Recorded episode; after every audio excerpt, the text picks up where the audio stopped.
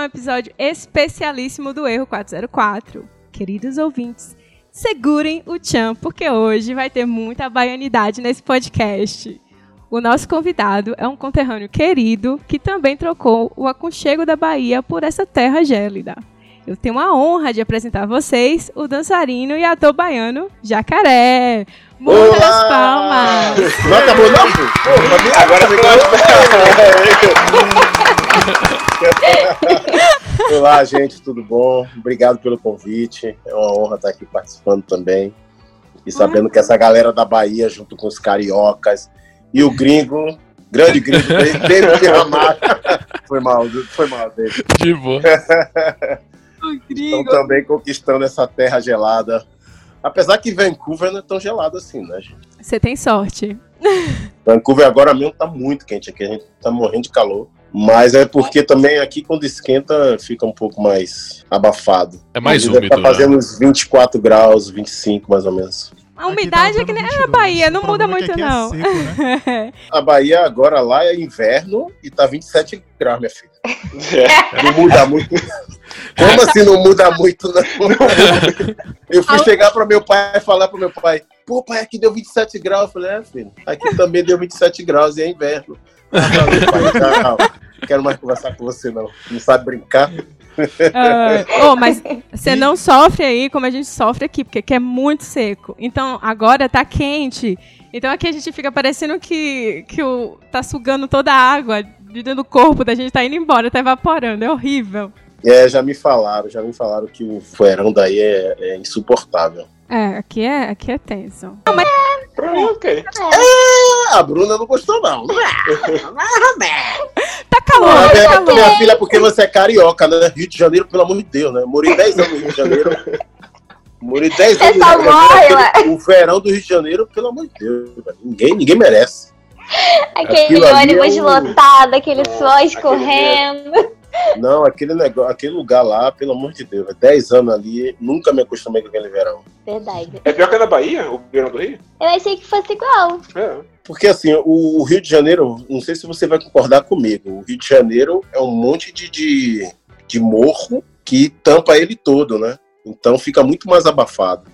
A Bahia é muito mais arejada. Lá no Rio de Janeiro, na sombra, bate 40 graus. Lá no, em Salvador, na sombra, se tá 30, vai para uns 25, sabe? Isso. E você sua muito também lá?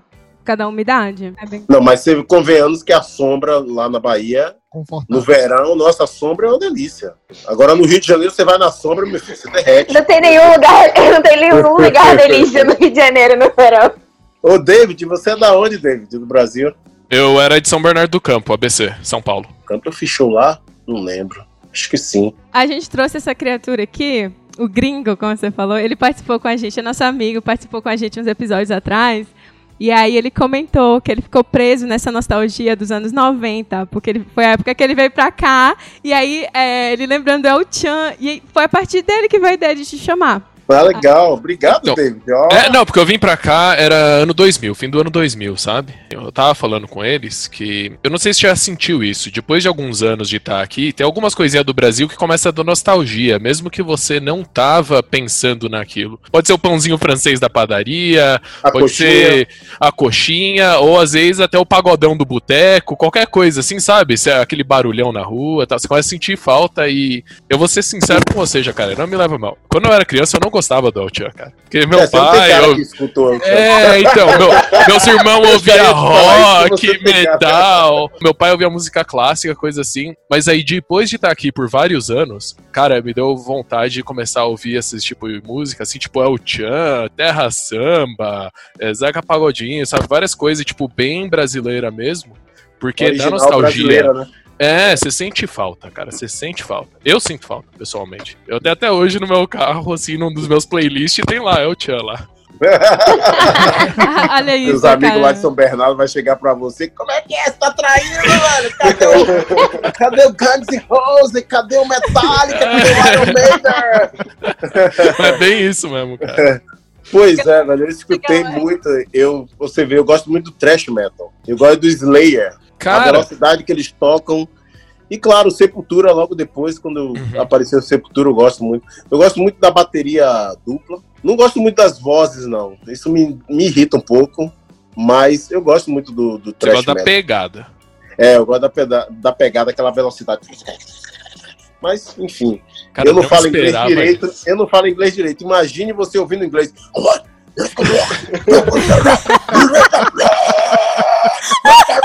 Muito engraçado, velho. Que coisa. Isso me lembrou uma coisa. Uma vez eu fui para uma. Não lembro qual rádio foi, mas era uma rádio de rock. Lá no Rio de Janeiro, quando tava morando no Rio. Não sei se foi a cidade ou se foi a Jovem Pan. É uma, uma rádio só que tocava rock. Eles aí foram me entrevistar, me entrevistaram tudo legal, tranquilo. Eu ainda achei estranho me convidarem, né? Mas tudo bem, vamos lá. Aí no final ele falou: Jacaré, complete as músicas aí que eu vou. A complete as músicas que eu vou falar. Aí eles começavam a falar assim: ah, bota a mão no joelho, não sei o que, pega na. na aí eu, budinha. Aí não sei o que, pererê, pega no peitinho, não sei o que, joga a mão, mão pra cima. Aí depois que eles acabaram, eu falei: agora eu quero que vocês completem a minha música, né? Aí, todo brasileiro no! Aí, e você que é um filada! Depois ele falou: Nossa, você é a única pessoa que conseguiu tirar da gente isso, mas é verdade, cada um tem sua originalidade, né? O rock tem essa coisa de agressividade, de xingar muito, e o El Chan sempre, a música baiana, tem essa coisa da, da malícia, da alegria, botar a mão Isso. pra cima, tira o pé do chão e vai botar onde, né? Não sei. Ai, Né? cara. Porque todo mundo fala, tira o pé do chão, e a gente vai botar onde? É, É esse povo, essa galera aí que fica nessa discriminação do axé. Ai, ai, só, só lamento. Ah, velho, mas assim, sei lá, é porque, aí, Davi, eu, eu na minha adolescência, eu, eu usava preto, por isso que eu comecei a usar, eu, eu tinha um amigo meu que ele era heavy metal, ainda é heavy metal, o César, eu aí seguia muito ele, aí eu usei aqueles contornos, a calça preta lascada, é aquele punk rock. e ele Mas isso quando você era adolescente ou já apresentou- Isso Não, quando você era adolescente. Tá, tá. E aí ele me apresentou Slayer, o ICDC, que eu não gosto muito, Hum. Black Sabbath também não gosto muito, mas me mostrou o Metallica, o Iron, o Iron Maiden, Uhum. assim, um- uma galera do, do heavy metal e do thrash metal. Eu Mas- nunca esperava que eu ouvisse isso da sua boca já, cara. Nunca esperava isso, cara. Eu, tipo, pô, legal. Cara.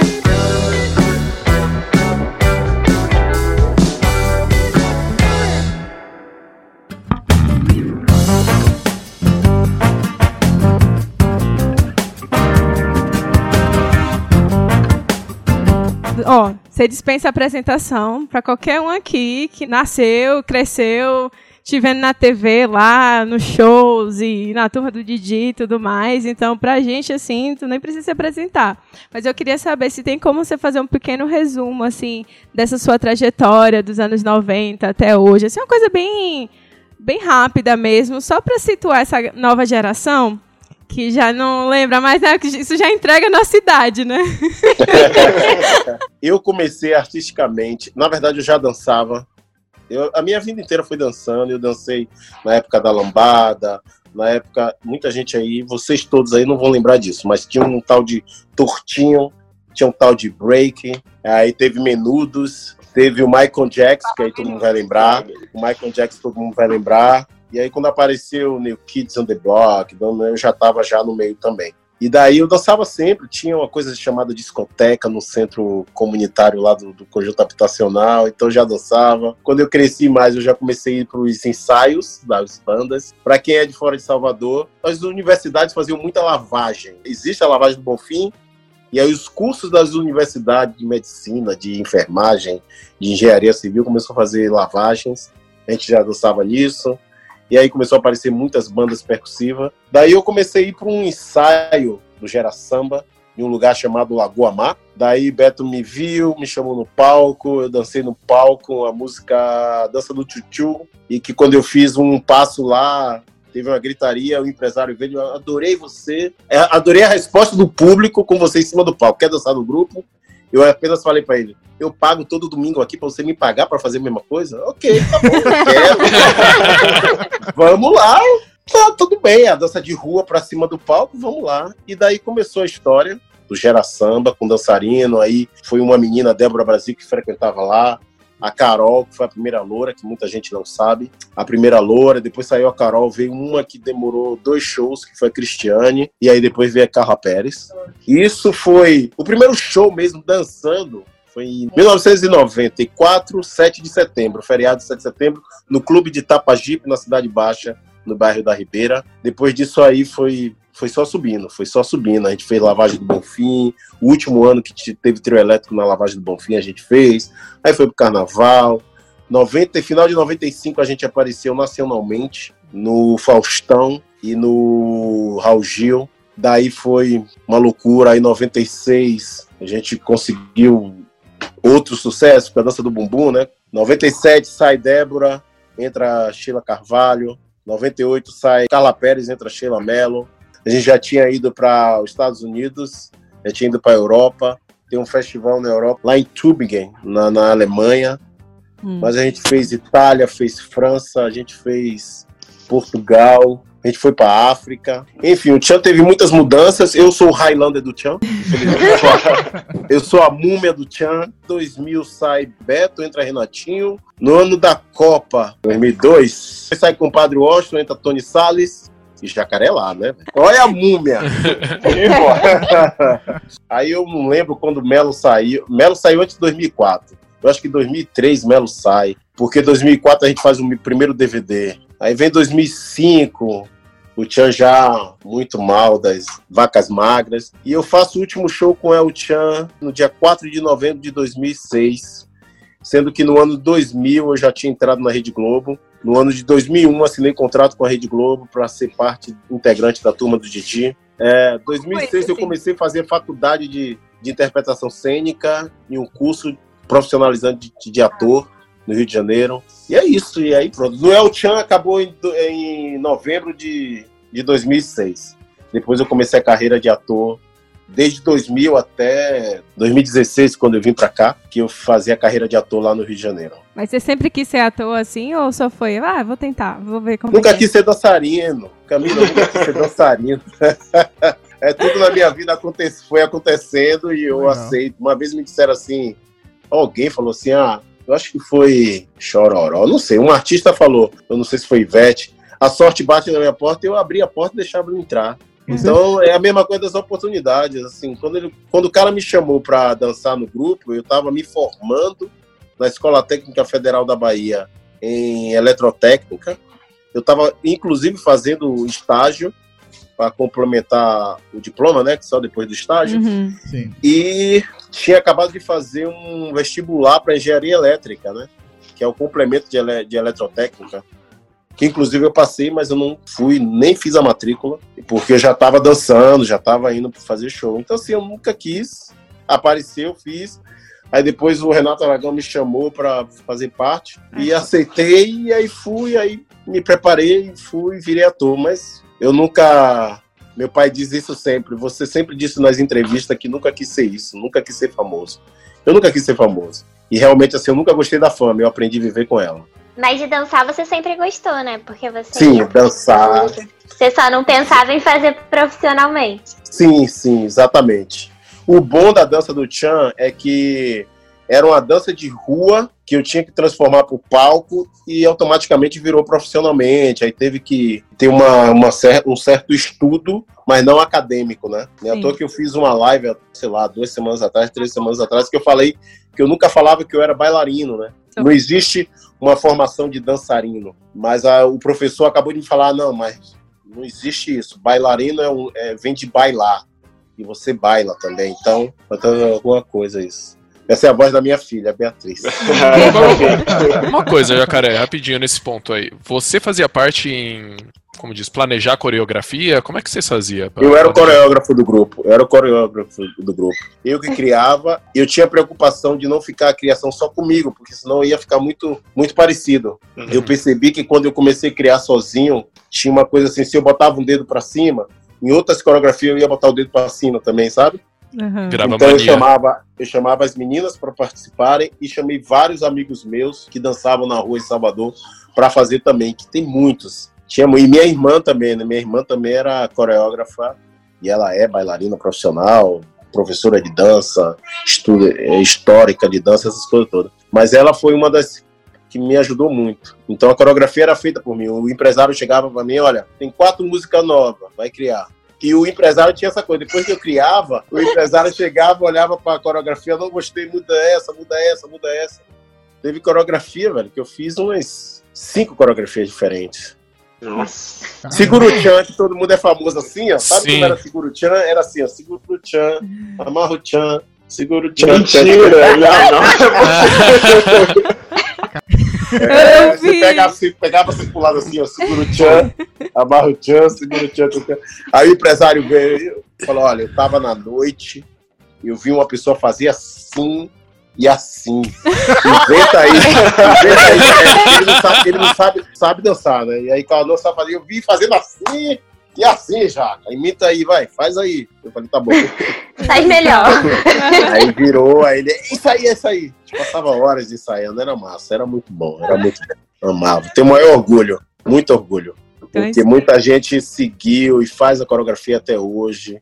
É Hoje, com essa coisa da internet, muita gente fala o quanto se divertiu, o quanto dançou, e até hoje, ainda, quando der festa, com a família inteira, vamos brincar de Carla Pérez, Jacaré, Sheila Carvalho, Sheila Mello. Então, mas isso que É, dá falta é a alegria, né, cara? Toda É- era- É, não tem É. como ouvir música do Altian sem ter um sorriso na cara. Minha, minha opinião. Mesmo Pois um cara é. que não cresceu não gostando daquilo, até hoje eu ouço aquilo, tipo, você põe um sorriso na cara, é legal. Você falou, você falou uma coisa certa. A gente sempre teve a, a preocupação de divertimento, de você sorrir, de você se divertir. Quando vinham as críticas de alguns intelectuais falando ah, que isso é uma bosta, isso é anticultura, que não sei o quê, o compadre Osh falava alguma coisa, falava, falava uma coisa muito interessante, velho. A gente não tem a preocupação de estar falando na música problemas amorosos ou problema econômico, problema de, de racismo, a gente tem a preocupação de de alegria, de divertir, de, de, de você se divertir, esquecer do problema e, e amarrar o tchan, segurar o tchan, passar por debaixo da cordinha, fazer o põe-põe, e sabe, paquerei, paquerou, e é isso, é só, é só pra você rir. É a e aí hoje, quando, depois de estudando teatro, quando alguém vem me perguntar, ah, o que é o tchan? Eu falei, velho, o tchan é a comédia da música brasileira. É a parte da comédia da música brasileira. Tem o drama, tem o romance, tem a ficção, tem o tem terror, e o Tchan é a comédia, é a hora de diversão. Então, Jacaré, o porquê do apelido, eu acho que você já deve ter escutado isso um zilhão de vezes. Tudo quanto é entrevista de pergunta. Então, por Bota que zilhões, Jacaré? bota zilhões nisso. Por causa do meu apelido jacaré, né? É. Então, eu nasci com um problema na perna, uma perna maior que a outra, 3 centímetros. Então, minha infância foi usando aparelho. Sabe aquele, é, aquele aparelho que o que fez Forrest Gump usou? Uhum.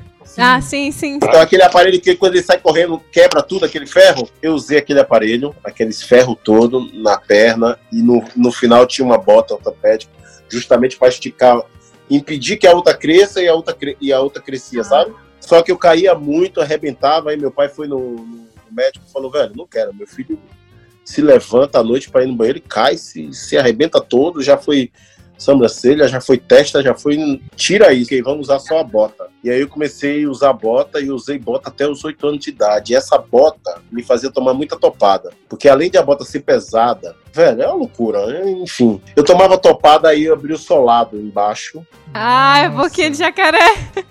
E aí eu, eu odiava usar bota. Então, quando eu me mudei pro Cabula 5, que é o bairro onde até hoje minha mãe mora e onde depois de oito anos fui criado lá, o povo, como ninguém sabia o nome de ninguém, olhava assim, ah, boca de jacaré. E eu ficava muito pé da vida. Xingava muito, xingava muito, voltava pra casa chorando, mãe, não quero mais essa foto. Todo mundo me chama de boca de jacaré, boca de jacaré, boca de jacaré. E aí, velho, eu não podia tirar a bota, porque ainda tava em processo, tava quase já lá, e aí continuou, e o apelido, depois todo mundo começou a chamar jacaré, e, e aí virou jacaré. Quando não gosta, dizem que quando se irrita, é, né? Pois é. E aí virou jacaré. Então, desde meus 5 anos de idade, é jacaré. E eu parei de usar com 8 anos. A bota já tinha tudo bem também. Eu mesmo comecei a botar na minha, na minha calça jeans, eu escrevia jacaré. Eu já comecei a me apresentar jacaré. Tinha os logotipos massa do jacaré que eu fazia, velho. Eu lembro, eu lembro. Lembra que. Olha, lembra não, vocês são tudo baby, né, mano? Pelo amor de Deus. ah, meu Deus. Não é tanto baby, não, né? Sim, velho. Amanhã eu faço 48 anos. Vocês são baby. No máximo aí tem que 30. O resto tudo 27, 20 e pouco. 33. 28. 33. Aí, tá vendo? É. Enfim. No ginásio tinha uma coisa de você, quando eu recebi o caderno, e aqueles cadernos que vinha dividido as matérias, né? Eu fazia a capa, eu pegava uma capa, aí pegava uma folha em branco, botava o jacaré, escrevia jacaré bem quadradinho, botava um fogo embaixo do J, do C e eu acho que do, do E. Aí botava um fogo, botava um. Fazia um logotipo muito, botava na capa, botava durex, pra dizer que era plastificação. muito legal, muito legal. Design aí, ó. Criatividade pura. Era muito que eu gostava, porque eu lembro desses. A época do ginásio, muito legal. Ô, Jacaré, conta um pouco pra nós. Você mencionou um pouquinho de que você fez teatro lá no Rio e tal. Conta um pouquinho pra nós da, da sua época e da sua carreira, que acho que a gente não conhece muito, pra falar a verdade. É, o teatro, pra mim, hoje é a minha paixão. Teatro, atuar, né? Atuar em si. E a turma do Didi que me levou a isso, né? Quando eu fui convidado a fazer a turma do Didi, meu empresário falou, velho, abraça essa oportunidade unhas e dentes, porque dançar você não vai conseguir dançar a vida inteira. E atuar você vai conseguir atuar a vida inteira. De bengala você atua. Eu falei, pô, é mesmo tal. E eu, é, além do mais, os Trapalhões para mim foi minha infância, né? Minha infância e adolescência, então estar do lado do Renato Aragão para mim era. Eu te juro, trabalhei 11 anos ao lado do Renato Aragão e durante 11 anos olhar para ele me emociona. Me emocionava sempre. Era incrível, era incrível. Eu olhava assim e falei, caramba, meu, eu tô do lado do Renato Aragão. Que a vida inteira eu só fui, eu fui para cinema a primeira vez por causa dos Trapalhões. Eu fui no. Não gosto de futebol, gente. Eu não jogo futebol e pode me matar, mas enfim, a primeira vez que fui no estádio de futebol na Fonte Nova foi pra chegada. Olha minha esposa, foca na resposta. Caraca, velho. vocês não precisaram, olha, vocês não precisaram nem falar. Ok, vamos pro teatro, então. Esquece isso. Voltando à fita, quando eu fui convidado por uma turma do Didi, abracei a oportunidade, eu aí fui, comecei a fazer aula. Eu perguntei, o primeiro ator que eu encontrei foi o Tadeu Mello. Eu perguntei pra ele, velho, eu preciso aprender a atuar. Ele aí me falou, teatro, velho. Você tem que aprender a fazer teatro. Teatro é a base de tudo, tanto para televisão, para cinema. E aí fui para um curso de, de teatro. E logo em seguida eu soube que tinha uma faculdade de teatro, que é a interpretação cênica. Aí eu fiz os dois cursos ao mesmo tempo. A faculdade à noite e o curso pela manhã. Sete horas da manhã eu começava o curso, sete horas da noite começava a faculdade. E três vezes na semana, meio-dia, eu tinha que estar na Rede Globo para gravar o, a turma de dia. Meu E no Deus. final de, final de semana eu ia fazer o Tchan. Final de semana. O ano de 2006, né? 2006 foi assim. Que foi quando eu comecei tudo. Me formei no final de 2008 para 2009. E depois que eu me formei, eu comecei a fazer muito teatro. Eu tenho umas 15 peças de teatro, todas dramáticas, nenhuma. Aliás, minto, a última que foi um monólogo, foi um stand-up, foi comédia, que é o Homem das Cavernas, que na verdade é uma produção americana. Ele está até no Guinness Book, né? Que é- é a peça mais apresentada na Broadway, 700 não sei quantas vezes, é, sem, sem interromper nenhuma vez. Ah, Lá é Caver, como é em inglês? Caveman? Caveman, acho que deve ser. É, ok. Caveman. Depois você pode pesquisar Caveman. E no Brasil foi chamado O Homem das Cavernas, que é o trabalho que eu tenho mais orgulho, porque eu tive que memorizar, no mínimo, 62 páginas, em duas semanas, com o filho internado. É, meu filho pegou uma, uma virose, sei lá que foi, ficou internado. E minha esposa só falava: desiste, velho, desiste não, cancela, cancela. Eu falei, velho, não vou cancelar, eu vou aprender, eu vou fazer essa peça. E estreamos, velho. Foi um, é, pra mim é o que e é complicado. Eu, hoje eu bato palma para todo mundo que faz monólogo, que tá sozinho no palco, porque eu te juro, eu me apresentei mais ou menos uma. Eu tive duas temporadas. Cada temporada foi umas 14 apresentações. E todas as 14 apresen- todas essas apresentações eram frio na barriga. Uma- nossa, era uma. Eu, eu chegava duas horas no- antes no teatro, me aquecia, passava a peça, que a peça demorava uma hora e vinte. Eu passava a peça inteira sozinho atrás, do palco. E quando faltavam os 10 minutos antes do teatro, eu falei, ai meu Deus do céu, cara. Você sozinho. no- Hoje eu admiro muito quem faz o palco, quem entra no palco sozinho e ainda fazer as pessoas rirem, que é muito mais difícil. Oh, meu Deus do céu. Realmente. É muito. Mas enfim, é isso. Eu tenho 15 peças e todas elas, tirando essa, é tudo dramático, é tudo pesadão, é tudo bem sério. E tudo foi apresentado no Rio de Janeiro. Aliás, eu apresentei uma vez em Salvador e a outra em Recife. E teve algumas interiores do Rio de Janeiro. Mas assim, a maioria foi no Rio de Janeiro. E a carreira de ator assim foi massa. Eu acho que a única decep... decepção não. A única coisa que faltava é fazer uma dramaturgia, uma novela na Globo, né? Quando acabou a Turma de Didi em 2012, pra você ver, eu fiquei 11 anos na Turma de Didi, gente. Caramba. Passou 11 rápido, anos, né? 12, 12 anos no Grupo El Chan e 11 anos no- na Turma de Didi. Passou tão rápido. Quando acabou a Turma de Didi, eu tentei muito fazer novela tal, mas não consegui. Não, não foi possível. Fiz alguns testes para algumas novelas, mas não fui selecionado. Ah. E aí eu acho que a única lacuna que tem nesse, no meu trabalho como ator é não fazer a dramaturgia. Porque cinema eu fiz, fiz na turma do Didi, fiz com o Didi, né? Fiz dois, dois filmes com o Didi e consegui fazer dois filmes, o de Timaya, que eu participei, fiz uma participação muito pequena, que se você piscar o olho você não me vê, né? Óbvio. que até virou série na Globo e a Globo cortou a parte que eu pareço. Mas Meu Deus. Pô, cara. E- Não tava no contrato. É, não tava no contrato. Teve outra lá que era o Retrovisor, que virou outro nome, mas esse eu não assisti. E aqui, faço muita figuração. Eu apareci no No Tomorrow, Tomorrow, É muito maneiro isso. e algum brasileiro que tava assistindo printou a tela, tá eu assistindo, e postou no Facebook, tá eu assistindo minha série predileta. Vem que eu vejo jacaré e no chão, velho. Virou burburinho no Brasil, que eu falei, ai meu Deus do céu. Falou que eu tava até em Hollywood, no Rio de Janeiro, gente. Ou nos Estados Unidos. E Hollywood, Estados Unidos. Eu falei, não, gente, tô no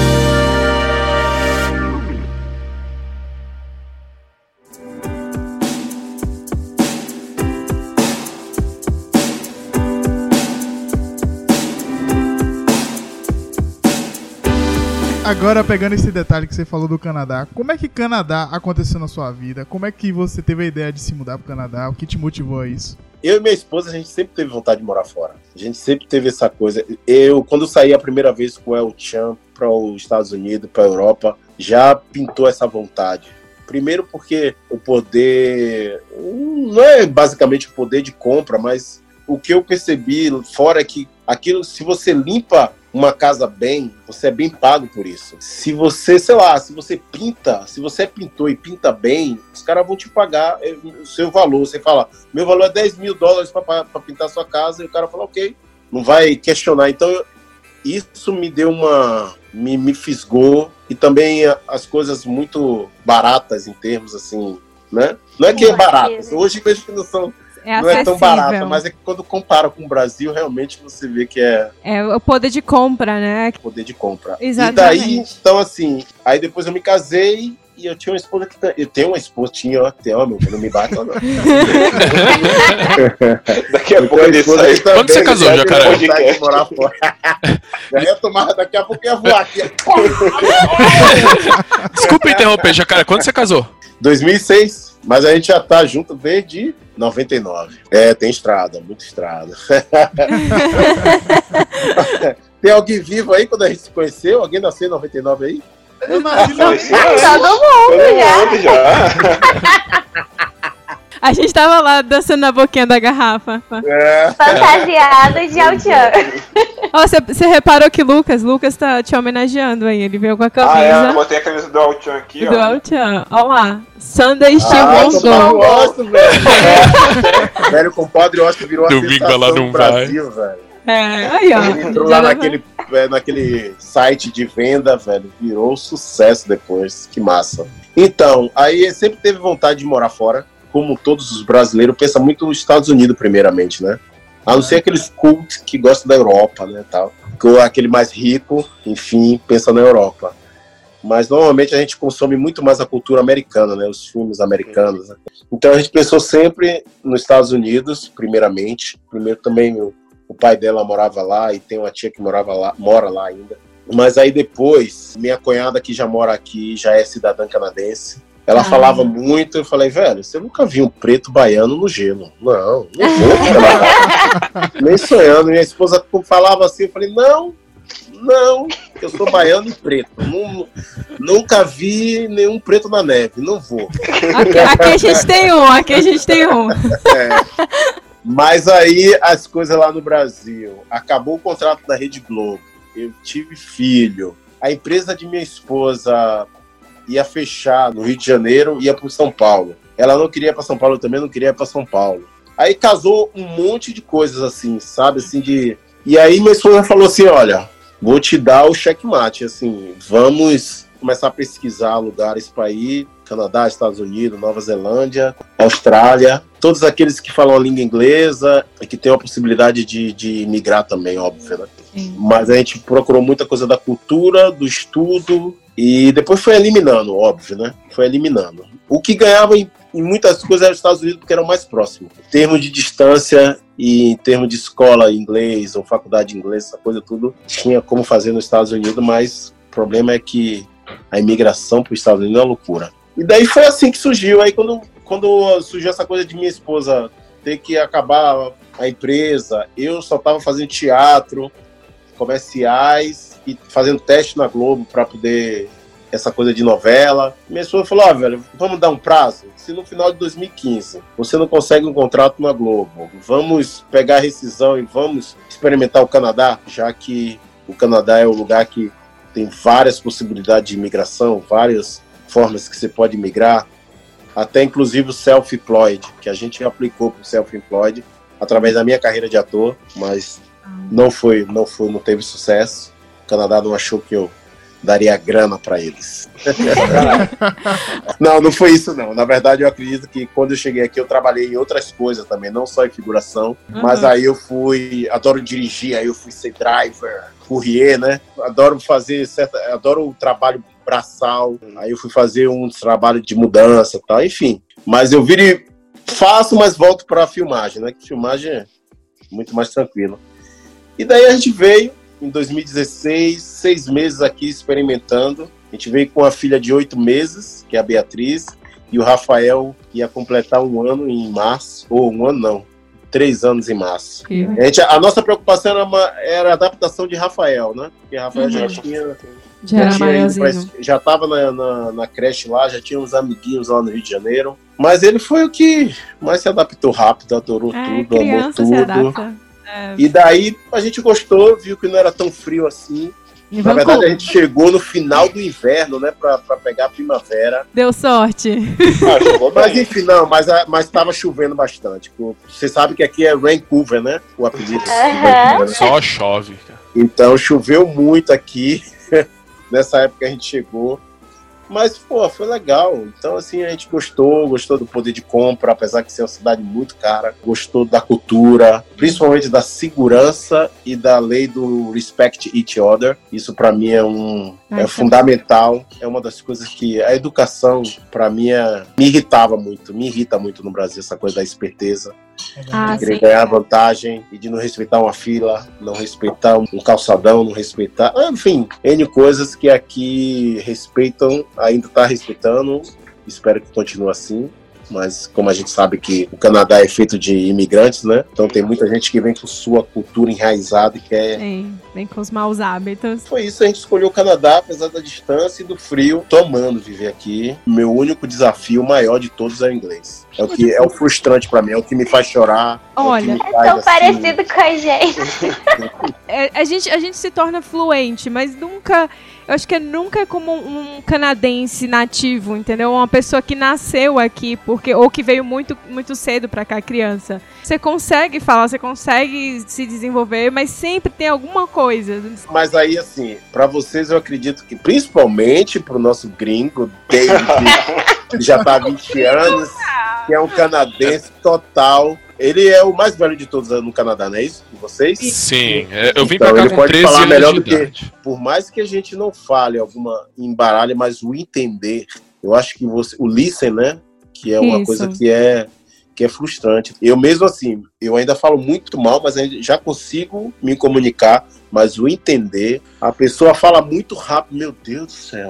Mas sabe o, sabe o que é também, Jacaré? Que aqui tem muitas culturas diferentes e às vezes você tem que entender o que o cara tá falando quase que na língua dele, entendeu? Porque, tipo, falar inglês Exatamente. Falar inglês com um chinês é diferente de falar inglês com um indiano e diferente de falar inglês com um canadense, às vezes. Não, olha, Davi, eu tenho que discordar com você em relação a isso. Porque, sim, tem isso também, mas eu vou te contar uma situação. Logo quando eu cheguei no laboratório que eu tô agora, eu, fa- eu sou é, pós-graduanda aqui. Então, eu tô fazendo um, um curso de pós-graduação, né? Na universidade. Aí E também é- tem muito indiano? Muito, muito indiano, muito asiático. Mas tinha uma menina no laboratório que é canadense. E ela adorava conversar. Mas ela falava numa velocidade que era. E eu só olhava pra ela e sorria. Porque eu não entendia nada. E ela falava pra mim: Ai, nossa, eu acho você tão metida. Eu falei: Não é que eu sou metida, porque eu não te entendo. Como é que eu vou te responder? Entendeu? Então, assim, tem isso também. É, eu, te, eu, sei, eu sei do que, é que você tá falando. É Não, mas, o, sofrido. mas o, David, o David fala uma coisa séria também. Quando eu fiz um, a temporada lá de dirigindo no, em um carro, eu trabalhava com muito indiano. E indiano também, quando vem falar, velho, nossa. Muito sotaque, muito pesado. É, porque eles têm o inglês dele lá na Índia, né? Então, quando Uhum. eles voltam, eles vêm pra outro país, ele não tá querendo saber. Não tá nem aí com o sotaque dele, que ele fala. "Arro, right, good, right, bro, to that- to that reason, bit of it." Eu falei, "What?" Né? Eu ficava olhando assim, que que é isso, velho? Como vou, vou fazer esse trabalho? é essa? E aí eu chego pra ele, ok, send e-mail for me, porque ele return. Ó, E vá tentar corrigir pra você ver. E depois mandava mensagem, ah, eu tô meio atrapalhado assim, me manda o e-mail com, com os detalhes. Não adiantava nada, ele mandava um e-mail também cheio de, de, de U, P, P, PU, não sei o que, falando, Falando no inglês, você que veio com os filhos pequenos, a gente sempre fica discutindo isso. Como é que é com as crianças? Elas conseguem falar português direitinho? Elas querem falar inglês em casa? Ou fica com- tudo confuso na cabeça? Como é que é essa experiência? Então, eu, eu prometi, eu e minha esposa prometemos que nossos filhos vão falar português. Não vão esquecer o português. Então, aqui, a lei em casa é só falar português. O mais velho, que tem sete anos, ele não, ele não, não tem dificuldade em ficar falando português. Mas a pequena, que chegou aqui com oito meses, ela tem um pouquinho mais de dificuldade. Mas fala também muito tranquilo, muito bem o português. Quando ela tá brincando sozinha, eu tenho que prestar atenção, que daqui a pouco ela tá Ai, I can do. Ai, can. Ai, isso. Eu aí, Beatriz, brinca em português. E aí volta a brincar português. Hoje a internet também ajuda muito, né? Os filmes eu coloco, seja ele no Netflix ou no, no YouTube ou Box TV, eu boto tudo em português para eles assistirem em português. Entre os dois, eles falam inglês? Não, português. Ai, que bom. Isso é bom. Ah, é mó legal, bom. cara. Acho que Que- é As professoras, difícil. as professoras ensinam aqui, né? Eles, eles falam, olha, mantém a sua língua, a sua primeira língua em casa. Os, professores falam isso. Mantenha que vai dar tudo certo. Isso é muito bom, cara. Eu concordo 100%. Quando a gente tava falando, vim pra cá com 13 anos, com certeza bem mais velho que seus filhos, mas meu português se manteve relativamente bom por causa disso. Com meu irmão eu falava português, com os meus pais eu falava português, e se não fosse por isso, acho que hoje em dia eu ia estar muito mais gringado do que eu sou, entendeu? Não, mas você não fala nenhum sotaque de gringo, né? Isso é bom. Tem crianças aqui. Eu tenho uma eu, sobrinha, a minha, minha cunhada, que ela é já cidadã canadense, a minha sobrinha tem a maior dificuldade em falar em português. E quando ela fala em português, ela fala o gringo, né? Sotaque. Ô tio Edson, eu, eu posso pecar? Ah, muito legal. Mas acho que é porque também tem muita criança que reluta contra, né? E aí, às vezes, o pai fala português e responde em inglês e choraminga e fala que não quer. Não, Então mas é sabe que eu acho legal. que, mas sabe o que eu acho que acontece? É que assim, a vida no, no exterior, pra você não, Davi, porque você foi adolescente, né? Foi muito mais tranquilo. Mas quem já vai adulto, que tem que trabalhar e tem que estudar, tem que pagar as contas, e quem tem filho, é muito difícil você manter isso. Eu percebo que os brasileiros que têm filho aqui, principalmente minha cunhada e meu cunhado, que eu vejo eles, eles trabalham, chegam em casa, a filha fala, hey dad, I want this. Aí minha cunhada só responde em português, mas não reprime porque fala inglês. E também ela, ela chegou para mim e falou assim: Ah, você não vai conseguir fazer eles falarem português porque cansa. Tem uma hora que cansa. Aí eu falei para ela: É, filha, vai cansar, mas eu não vou cansar. Eles vão ter que falar português e é isso. E aí eu acho que é isso, os pais cansam. É muita coisa que tem que fazer. É muita coisa que tem que estudar, é muita coisa que tem que trabalhar, é descansar. E aí Não vai ter uma hora que você vai chegar para velho, porque eu vou ficar pegando no pé da criança que tá falando inglês melhor que eu? Deixa lá. Eu falo em português, ele vai entender em português, vai falar em inglês, eu vou entender em inglês. Eu percebo isso. E muitos pais se cansam por causa da vida dura que é no início. Esse início que eu falo que é mais ou menos uns quatro anos, até você respirar, assim, sabe? Totalmente. Principalmente até ganhar um PA, né? A maioria aqui vem sem PA. Aqui ninguém tem, tem PR, não. Também. Tirando o Davi, tirando o gringo. Tirando o gringo. Tirando o canadense. É, aqui não, aqui também a gente, a gente tá nessa fase aí, a fase de, de se estabelecer, de... Eu era turista até ontem. É, oi, o outro era turista até ontem, recebeu um work permit no meio da pandemia. Oh my god, que bom! Foi bem assim. Eu tenho uma outra pergunta aqui pra você em relação ao, ao silêncio. Você já se acostumou com o Canadá ser muito silencioso, diferente daquela movimentação toda, principalmente lá na Bahia, em Salvador, de acordar cedo com o afiador passando na porta, o Brasil Gás. Brasil! Não acho tão silencioso aqui, não. Tu não acha, não? É, comparado ao Brasil, é, mas assim. Eu não sei se é- aqui em Vancouver é uma cidade muito mais praieira, muito mais diversão, muito mais. Deve ser. Muito mais É, é A oba-oba. gente tá na roça. É, a gente... É, não é o Canadá inteiro que é roça que nem Calgary. Não sei, não tô falando nada. Cara, eu morava no canto da cidade aqui, dava pra ouvir as vacas, velho. Eu Pois vou é, e volto aqui pro não. trabalho. Comparado, comparado ao Brasil, sim, é mais silencioso, mas assim. Não, pra mim não faz diferença, não. Você mora no centro, em Vancouver? Ou você mora numa área mais Não, eu moro numa cidade que todo mundo tem o apelido que eu moro na China, na China. Oh, you live in China? É Tá onde? Richmond? Richmond. Sabia, sabia. Você desenvolveu algum hobby canadense? Já foi andar de snowboard, patinar no gelo, essas coisas? Não. Dave, você já viu negão baiano patinar, velho? Tem um jogador de hockey, tem um jogador de hockey que é negão e o cara é bom. É, velho. O cara, o cara joga Ah, na eu NHL. Eu tenho que ver ele. Com ainda esse status de work permit, velho, é muito complicado ainda. Mas minha esposa quer pegar o hobby de, de viajar com trailer, sabe? Sim. Só quero muito. Ela quer pegar esse hobby de pegar com trailer. Eu acho que o único hobby canadense é ir com a churrasqueira, com a praia, pra um lago, pra um parque, fazer churrasco. E aí tem um monte de cadeira. O hobby canadense, por enquanto, ainda é esse aqui. Eu acho que é. Engraçado que isso no Rio é uma farofa, né?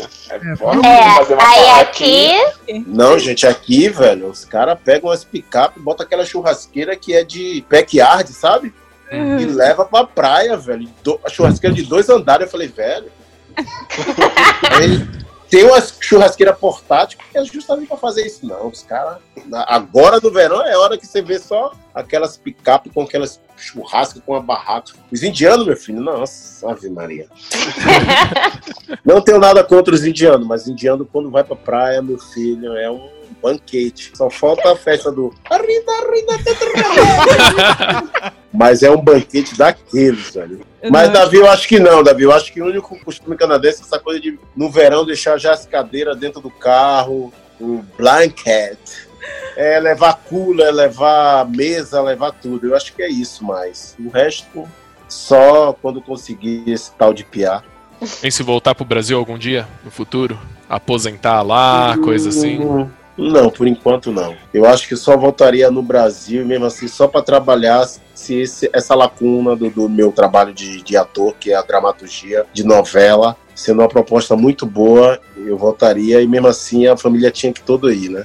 Tem. Eu recebi até tempo pouco atrás a proposta de fazer alguma coisa, mas aí era só eu para passar alguns meses. Não Tô rola, bem não aqui. rola. Tá ótimo. É, não, não rola porque a família ficando não dá. Porque tem gente que me pede um monte de coisa através da rede, assim, eu falei, gente, eu não sou mais artista. Eu não sou mais artista, então assim, eu tenho que limpar a casa, eu tenho que dar banho nas crianças, eu tenho que fazer comida para as crianças, eu tenho que sair com as crianças, eu tenho que namorar com a esposa, eu tenho que fazer as compras no disso? supermercado. E eu gosto disso tudo. Eu Uhum. adoro isso tudo, assim. Eu, eu sempre cuidei da casa, né? Uhum. Então, fazer faxina pra mim limpar a casa é, é tranquilo. E hoje a gente tem uma casa que eu tenho que capinar também, então assim, eu tenho que ligar, Deve. Ah, comprar gasolina e limpar e cortar e vai, e vai. Então, separar o lixo, que aqui tem uma coisa maravilhosa dessa coisa de lixo de reciclagem, é orgânico e não sei o que, plástico, papel. Então aí eu falo pra galera, gente, não tenho tempo. E ainda são quatro horas a menos. Então, velho, aí a galera fica meio, ah, você é mentira, você é estrela. Eu falo, "Mano, Mas essa sua parte de que você está fazendo, né, trabalhando de qualquer forma com atuação. Então, o mercado aí é, em Vancouver, mercado artístico, então tá legal, tá ok? Ou muitos artistas que me perguntaram: Ah, eu vejo que você fala que faz figuração e tal. Então, pra figuração, que é figuração, sabe que é figuração. A galera não pensar que, ah, eu vou pra lá. A Jacaré falou que é maravilhoso. Aqui é considerado a segunda Hollywood. Ai, Eles legal. gravam muito aqui, muito, muito mesmo, assim. É, no Tomorrow, The Flash, 100, Superwoman, Not to Heal, enfim, séries e mais séries são gravadas aqui. Good Doctor. Essas que eu falei assim, eu já fiz tudo figuração, filmes. O último filme Predador eu fiz. E vou te falar que foram mais de dois meses de gravação. E a cena toda feita aqui foi cortada. Ah!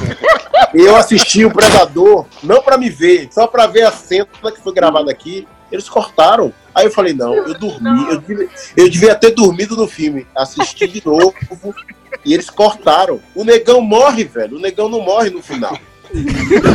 Lá o negão aparecia, saía da nave lá, a gente lá cheio de arma, subi muito morro. Action! Ah, Reset! Action! Reset! Eu falei, caralho, eu tive que me esconder, porque eu já não aguentava mais subir com o rifle e descer. E o cara toda hora reset, reset, reset, reset. Eu falei, vou me esconder, velho. Eu sou negão, tô dentro de uma arma. Tem vários negão aqui dentro de farda, qualquer um pode fazer esse trabalho. Me escondi porque eu não aguentava mais subir um tal de um morro. E aqui gravam muito, muito. O mercado para fazer figuração aqui é, é incrível. E comercial americano também. Para você ter ideia, o comercial americano, quando você faz figuração, é 250 dólares por 10 horas. E normalmente, aí tem o 15% da agência, né? E aí você sai com 210 dólares mais ou menos. Dá pra fazer um dinheirinho bom. Não dá, dá. E normalmente você não fica 10 horas. Comercial é muito mais rápido. Série não. Série você chega 4 horas da manhã e vai Nossa. até 10 horas da noite, 6, 7. Normalmente eles não deixam dobrar, não, né? Quando vai dando 10 horas, já tem uma pessoa lá. Olha, o figurante está dando 10 horas, hein? 12 nem se fala, né? O diretor já, já tá avisado e aí já liberam logo. Eu aprendi que rap é fino. né? O rap tem várias coisas. Rap de comer, rap de fim do expediente e rap de rap, né? De, De música. De comida. Tudo quanto é A primeira vez que eu tava no set de filmagem, a mulher olhou pra minha cara, Ei, ei, Edson, you rap? Eu, what? rap. eu falei, não, eu não quero rap. a mulher, o quê? Ah, A mulher olhou pra minha cara, não, rap, finish. You job, ó, go home, bye. Eu falei, ok, thank you, bye. o mercado aqui é muito bom, assim, pra figuração, você... Mas é aquela velha história, você tem que ficar o dia inteiro sem fazer nada, né? Assim, você não pode ter outro trabalho. Mas é um trabalho que se te possibilita muitas coisas. Eu conheci um médico, conheci um bombeiro, conheci um fotógrafo que ele editava as fotos no set de filmagem, porque normalmente você espera muito. Não é toda cena que você vai estar lá andando, sentado no restaurante ou subindo escada. Eles, quando chamam os background, né, os, os- a figuração, olha, falando inglês, é, eles, Background. eles, eles chamam assim 50, 60. Então, para poder mudar as pessoas, então você espera muito e come muito. Tem um tal de craft que é uma delícia. Nossa, você come bastante, come muito. Seu canal no YouTube, cara, você não tem planos de continuar? Morreu falta de tempo? O que aconteceu lá? É isso, velho. Eu acho muito trabalhoso. É o que eu falei aqui agora nessa coisa do muita coisa para fazer. Uhum. casa, filho, esposa, trabalho, estudar inglês, que eu estudo através de aplicativos. Então, assim, é muito, é muito complicado gravar Manter, aqueles né? meses que eu fiz. E eu tenho muito medo Medo não, não é medo não. Eu não gosto da, da- dos comentários em termos. Eu nunca li um comentário, quem lia era minha esposa e a minha cunhada, que trabalha Uhum. na empresa, né? E eu falava, não passe para mim, mesmo sendo bom. Porque vocês co- vão concordar comigo, a, a internet é cruel. Ah, É, sim. totalmente. Uhum.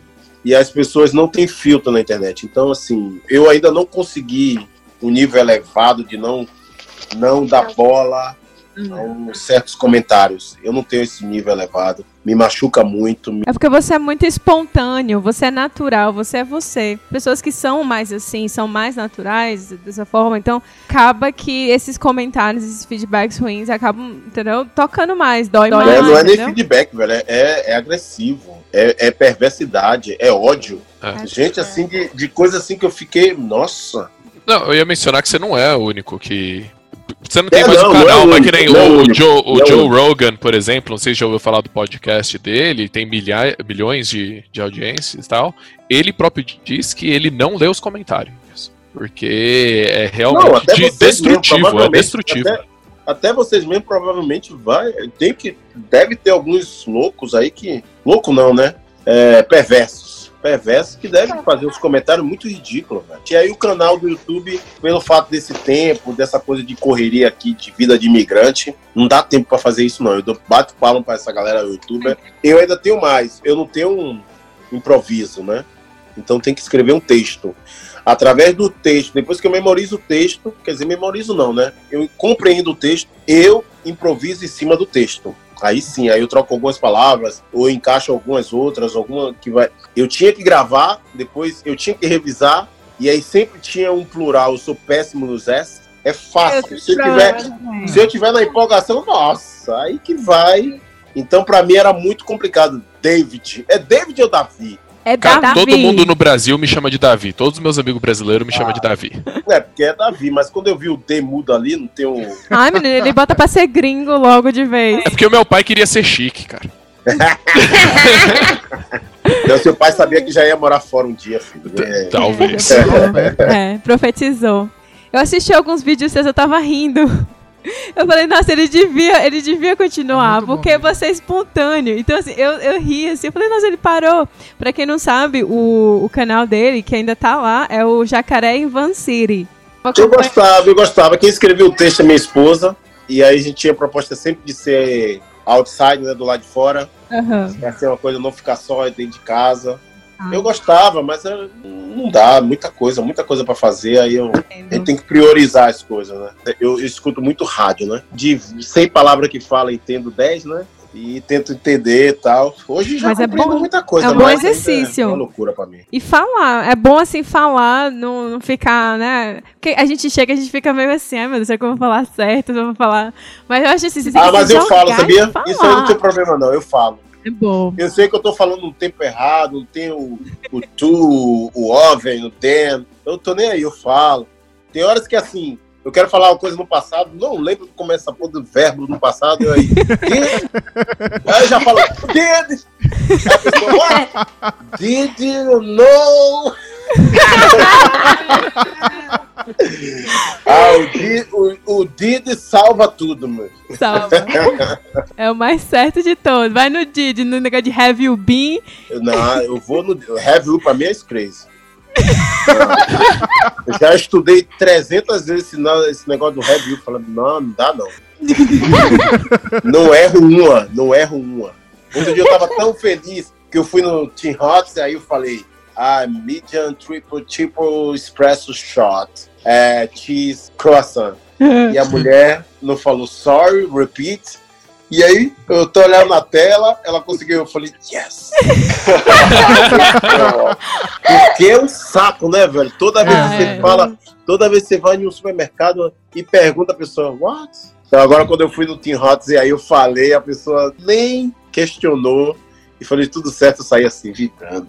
Sou canadense já. já, já tem um Não, não, não. não. Pronto, já passou, é, passou, Passou no no teste, PR agora já. pode chegar o piar.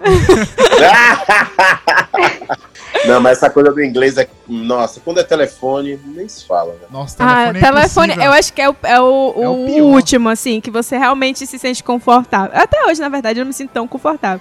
Mas eu já falo no telefone. Mas no início eu chego a tremia pra pegar no telefone. Eu falo, meu Deus do céu, como é? Eu não tô nem. Ah, eu, eu passo mal. Até hoje, passo mal. Às vezes o produtor tá me ligando pra saber o horário, eu sei que é ele. Eu falei, olha, não vou atender não. Vou Ele mandar vai falar, mensagem. ele vai mandar mensagem. Porque quando ele fala, velho, é uma loucura. E quando eu tenho que ligar, que aí não tem jeito, tem que ligar. Eu Sim. tive, eu bati o carro, eu tive um acidente de carro em dezembro do ano passado. Aí o, o ICBC teve que me ligar pra saber o que ocorreu e tal. Quando o cara me liga, ele aí. Eu falei, olha, sou eu sim, mas você poderia falar devagar, porque assim, eu estou. Meu inglês ainda tá. Eu não falo que eu tô aprendendo, não tá construindo, né? My, my English building, não sei o que e tal. E aí ele, não, ok, ok. Ele aí começou a falar devagar. Eu fui explicando. Ele, ok, entendi. Aí daqui a pouco ele fazia outra pergunta bem devagar. Eu entendia, eu falava. Você acredita que eu consegui resolver tudo, falar tudo, ele entendeu tudo, eu entendi tudo que ele falou. Quando é. desliguei, a emoção foi tão grande que eu caí em prantos. Mas, Sério, velho. Aham. Quando desligou, eu falei assim, ó, Deus! E aí eu comecei a chorar. Eu falei, É, velho, é, é uma, é uma É uma vitória. vitória. É uma vitória mesmo. Até, até falando me emociona. É, não, eu, eu entendo completamente. Acho que todo mundo aqui, tirando o David. Eu vim pra cá adolescente, mas no primeiro ano aqui, tipo. É, adolescente é louco. Eu, é. cara, os moleques zoavam, zoavam. Eu não falava inglês quando eu vim aqui. E na escola zoavam tal. Então, com certeza, mais fácil, me adaptei mais rápido. Mas acho que todo mundo que vem de outro país pra cá vai ter aqueles primeiros dois, três anos sofrendo. Eu sei que o meu, o meu inglês só não melhora por causa que eu tenho que falar português em casa. Eu tenho que, eu quero que meus filhos falem português. Então, eu vou demorar muito tempo, né? Eu já tenho quatro anos aqui, então tem amigos meus que falam, pô, você tem quatro anos aqui, seu inglês ainda tá assim. Eu falei, pois é, velho, mas eu tenho família. Você veio pra cá sozinho, ou só com a esposa, e você dentro de casa só falava inglês com sua esposa, ou você sozinho só falava inglês. Então, é muito mais fácil pra você. Pra mim, não. Eu não, eu não vivo inglês. Você tem que arranjar uma amizade canadense. Não, nas filmagens, nas filmagens rola. Nas Uhum. filmagens só fala inglês, né? não tem como. Mas aí é aquela coisa, né, velho? É aquela rodinha que abre de figurantes, que aí um fala com um sotaque africano, outro sotaque indiano, outro sotaque chinês, o outro sotaque francês, velho. E eu, nenhum sotaque, né? Porque eu não. Nenhum, a gente. Nenhum. My accent is not accent. You not speak English. Jacaré, já falaram pra você que essa vogal é muito aberta? Porque aqui meu problema é esse, que o pessoal diz que eu falo assim, ah, que é que nem baiano, quando fala que o A é aquele A aberto, assim, aquela boca baiano, né? Sua vogal é muito aberta. Fecha sua vogal pra falar. Não é assim. Aí repete, É, fala. eu tive uma professora de inglês que ela falou.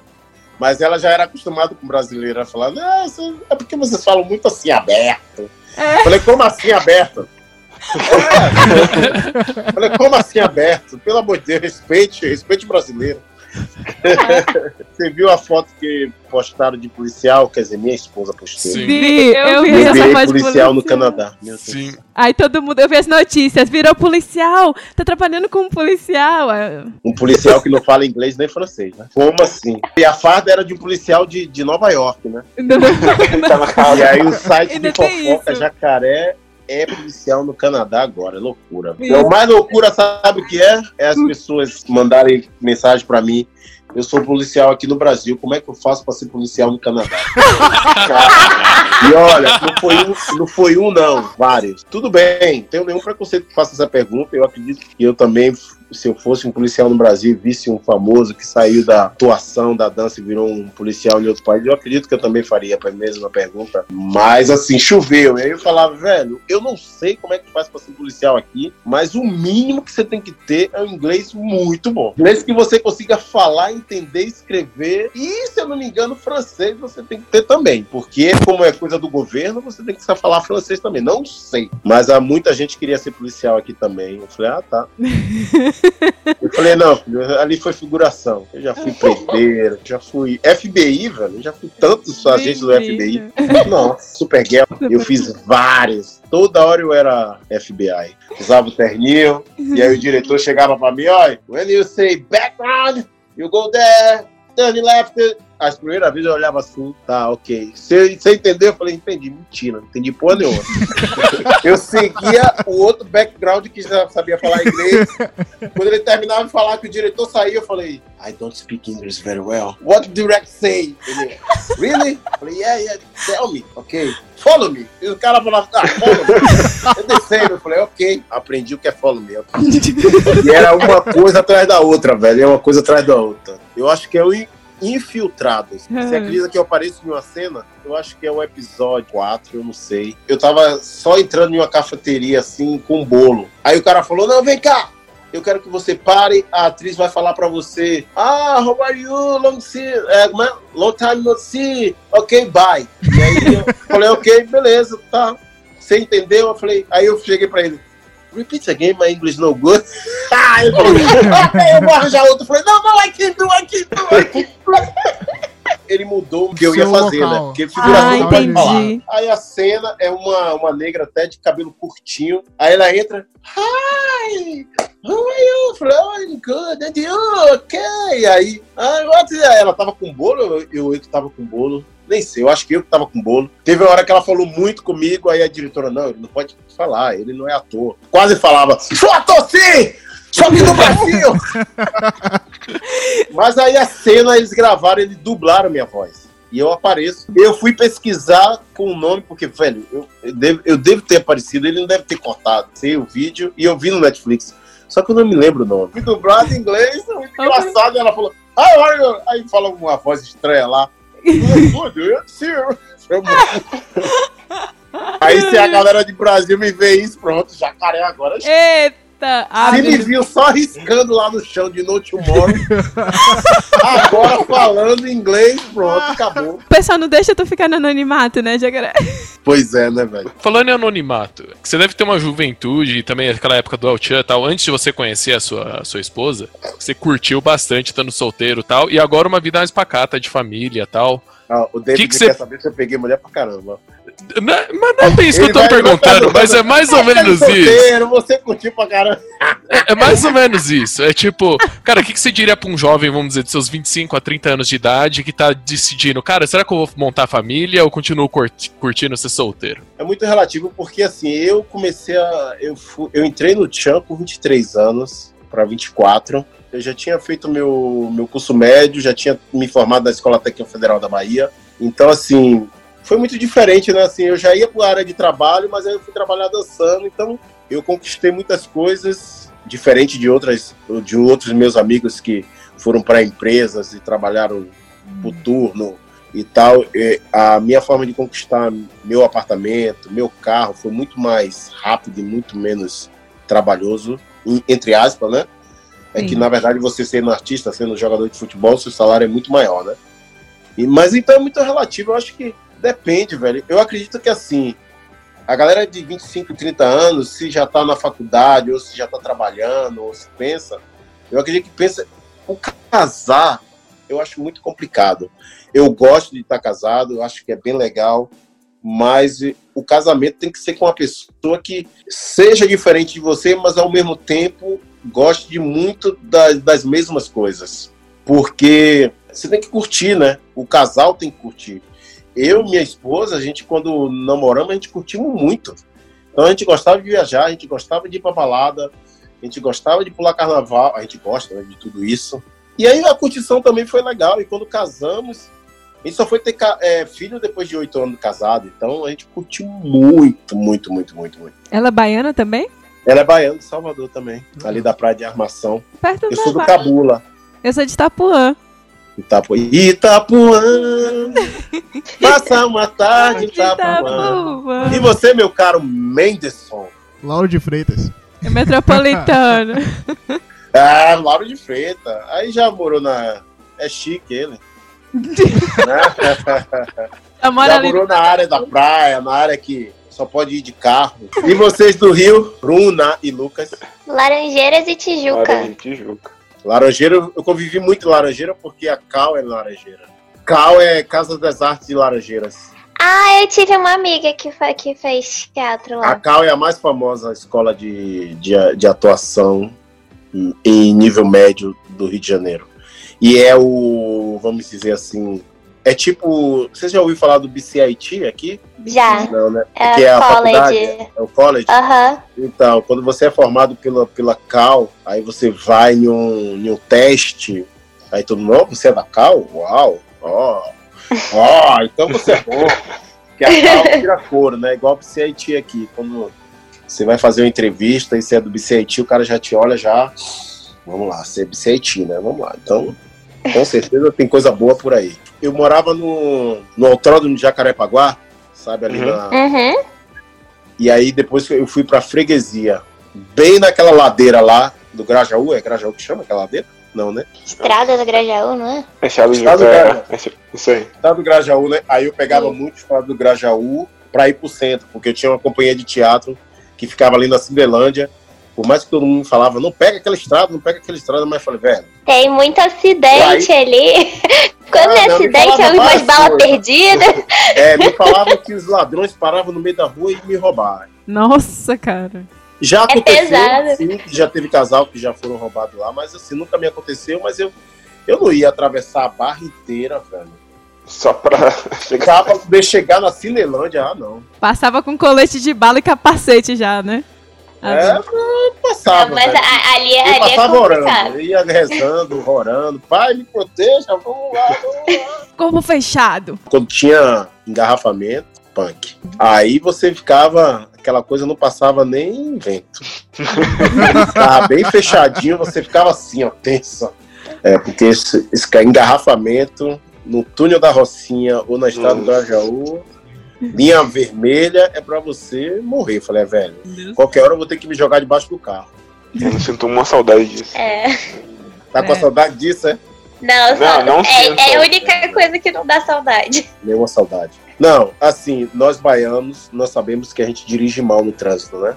A gente Ó. parece que é um videogame. Agora, carioca no trânsito, velho.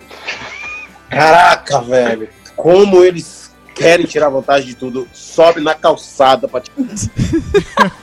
Ônibus coletivo sai de uma fila pra cruzar lá, fecha a rua inteira, mas só pra não pegar a fila pra fazer o retorno. Ó, velho, desculpa, carioca, mas velho. Não, é verdade. tão, baiano tão dirige verdade que dói.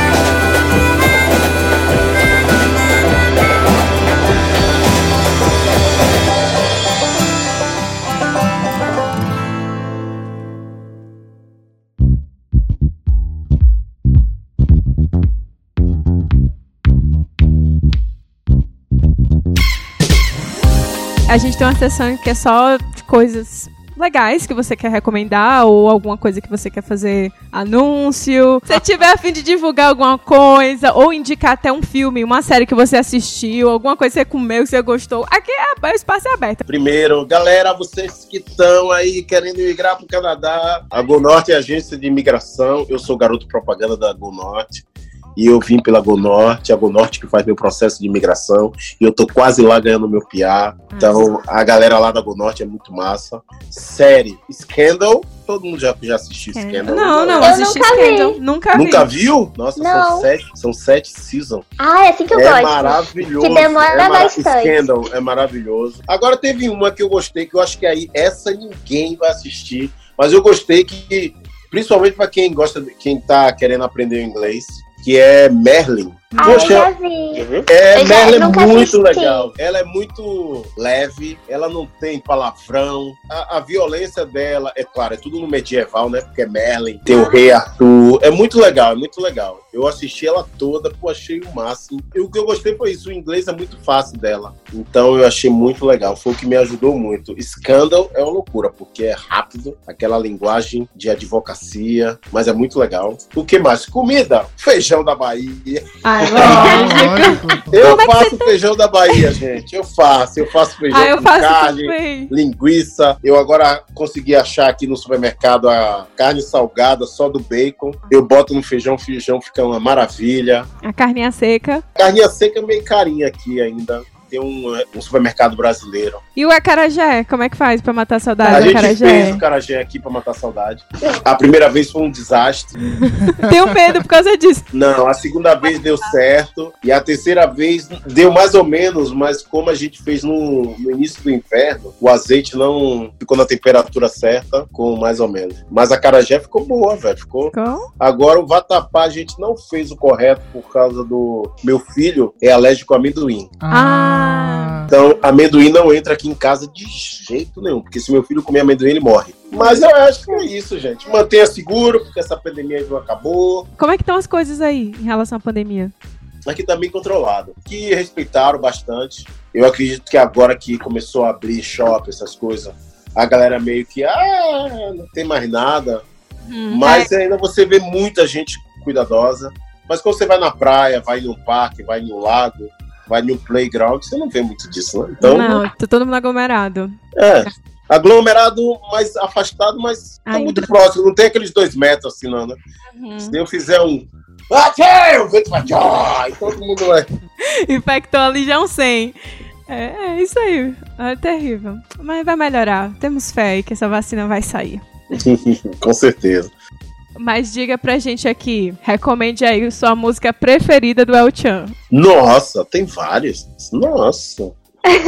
Nossa, tem várias. Eu acho que do início, do início mesmo, tem a Joelhinho Cabeça. Que na verdade o nome é Quebradeira, né? Mas como o refrão é Joelhinho, Joelhinho, Cabeça, Joelhinho, Cabeça. cabeça. Aí depois vem mais pra frente, que muita gente não vai lembrar, mas a gente fez um DVD em 2004. Também é- fala de Joelhinho Cabeça, que é. Eu não vou saber o nome dela, mas é.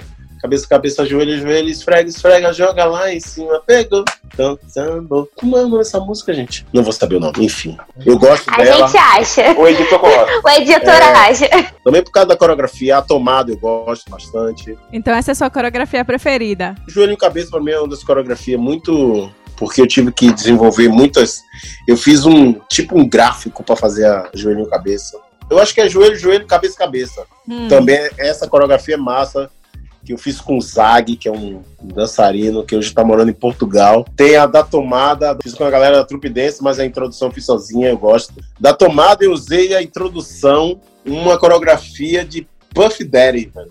Uma apresentação de 25 anos da, da gravadora dele, se eu, não, se eu não me engano. E ele faz uma coisa bem rápida, assim. Eu aí botei bem devagar. E as outras partes era, já, já era da galera da.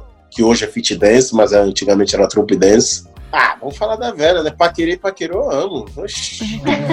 Ai, gente, não essa eu quero do falar Salvador. do Salvador. Salvador. Aquele Ei, paqueiro. Paqueiro.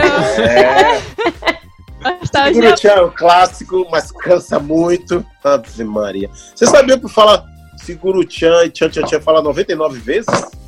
99. Na época do sucesso do- da música, uma rádio louca contou e falou. E fez uma promoção. Quantas vezes a palavra tchan, tchan, tchan fala na música? 99 vezes. Imagine quantas vezes esse joelho vai lá embaixo, velho. Não tem joelho que aguente. Eu só tenho uma coisa, uma recomendação pra fazer, que é um, o linha direta do Netflix. É Mistério sem solução. É, sem solução. Então, é, eu vou ver isso, ainda não vi, não.